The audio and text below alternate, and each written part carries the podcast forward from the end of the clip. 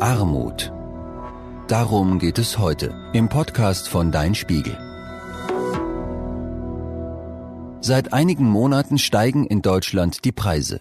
Besonders arme Menschen leiden darunter. Wer reich ist, muss sich hingegen meist keine Sorgen machen. Aber was heißt es überhaupt arm oder reich zu sein? Wann ist man arm? Armut zu messen ist sehr schwierig.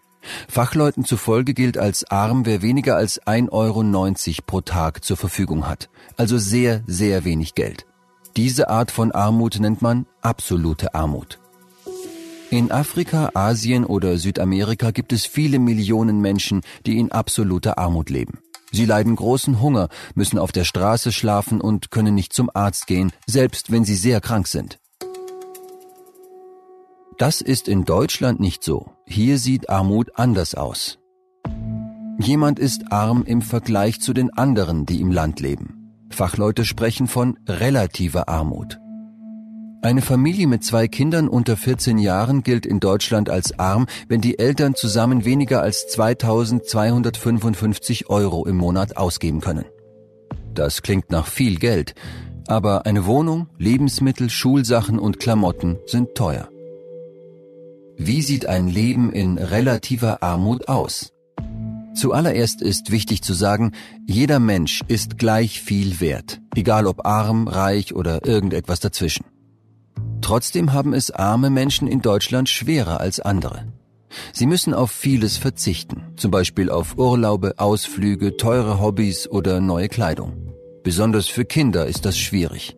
Auf dem Schulhof werden sie vielleicht gehänselt, weil sie keine Markenklamotten tragen oder nicht das neueste Handy haben. Manche möchten auch keine Freunde zu sich nach Hause einladen, weil sie sich für ihre kleine Wohnung schämen. Dadurch bleiben Kinder aus armen Familien oft unter sich und fühlen sich traurig und alleingelassen. Wann ist man reich? Reiche Menschen können sich eine große Wohnung, Autos, teure Urlaube, Hobbys und Markenklamotten leisten. Sie müssen sich keine Sorgen machen, dass dafür bald kein Geld mehr da ist. Fachleute haben festgelegt, eine Familie mit zwei Kindern ist reich, wenn sie mindestens 7700 Euro im Monat ausgeben kann. Einige wenige Menschen haben so viel Geld, dass sie alles kaufen können, was sie möchten. Sportwagen, Flugzeuge, Fußballvereine oder eine eigene Insel. Diese Leute nennt man Superreiche. Wie wird man arm oder reich? Manche Leute werden reich, weil sie eine gute Idee oder ein besonderes Talent haben oder weil sie extrem hart arbeiten. Aber oft hat der Kontostand mit Glück und Zufall zu tun. Denn Reiche sind oft nur so reich, weil ihre Verwandten schon viel Geld hatten. Sie bekommen dieses Geld geschenkt oder erben es, wenn jemand stirbt. Wenn der Familie eine große Firma gehört, ist es auch einfacher, dort einen gut bezahlten Job zu finden. Wer einmal arm oder reich ist, bleibt es oft für den Rest seines Lebens. Das liegt zum Beispiel daran, dass Kinder reicher Eltern häufiger auf das Gymnasium gehen und ein Studium beginnen. Die Lehrerinnen und Lehrer trauen ihnen oft mehr zu als ihren Klassenkameraden. Dadurch haben die Kinder später bessere Chancen auf einen gut bezahlten Beruf. Armut entsteht oft durch schwierige Ereignisse im Leben, zum Beispiel eine schlimme Krankheit, nach der man nicht mehr arbeiten kann. Auch eine Kündigung oder ein Krieg können Gründe für Armut sein. Wie viele arme und reiche Menschen gibt es in Deutschland? In Deutschland lebt jede sechste Person in Armut. Die Zahl der armen und die Zahl der reichen Menschen sind in den vergangenen Jahren gestiegen. Es gibt immer weniger Menschen mit mittelfiel Geld. Reichtum und Wohlstand sind sehr ungleich verteilt und die Ungleichheit wird immer größer. Warum ist das so? Ein wichtiger Grund ist die Inflation. Lebensmittel, Energie und Benzin werden teurer. Das Gehalt bleibt aber gleich. Dadurch können sich die Menschen nicht mehr so viel leisten wie noch vor einigen Monaten. Für einige wird es schwierig, die Miete oder den Wocheneinkauf zu zahlen. Reichen Menschen hingegen machen die hohen Preise nicht so viel aus. Sie können Dinge kaufen, die trotz der Inflation an Wert gewinnen. Häuser und Grundstücke zum Beispiel. Dadurch wächst ihr Vermögen während das der meisten anderen Menschen sinkt.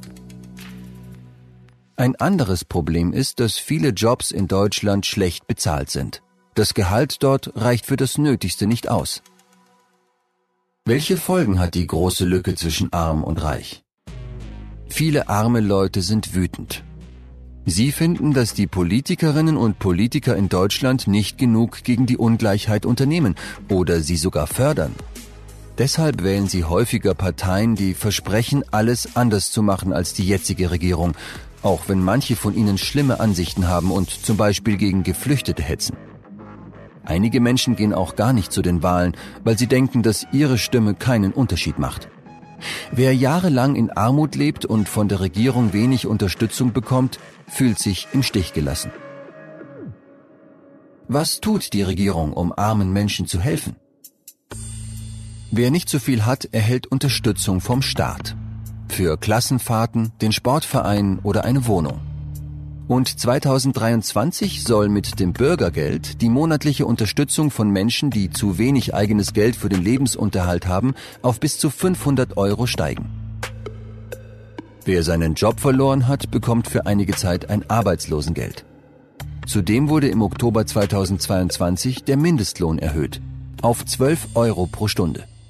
Viele Leute verdienen dann mehr Geld als jetzt, aber es wird gleichzeitig alles teurer. Wegen der hohen Energiekosten zahlt die Regierung einen Zuschuss, einmalig bis zu 300 Euro pro Person. Trotzdem gibt es Kritik. Wieso? Fachleute sagen, dass die Unterstützung nicht ausreicht. Und sie finden es nicht gut, dass auch Reiche den Zuschuss bekommen. Sie fordern, dass die Unterschiede zwischen Armen und Reichen kleiner werden. Wie? Man könnte armen Menschen mehr Geld geben. Oder man könnte dafür sorgen, dass die Reichen etwas abgeben müssen. Zum Beispiel durch höhere Steuern. Bisher sind sich die Parteien in der Regierung aber nicht einig, wie man am besten gegen die Ungleichheit vorgehen soll.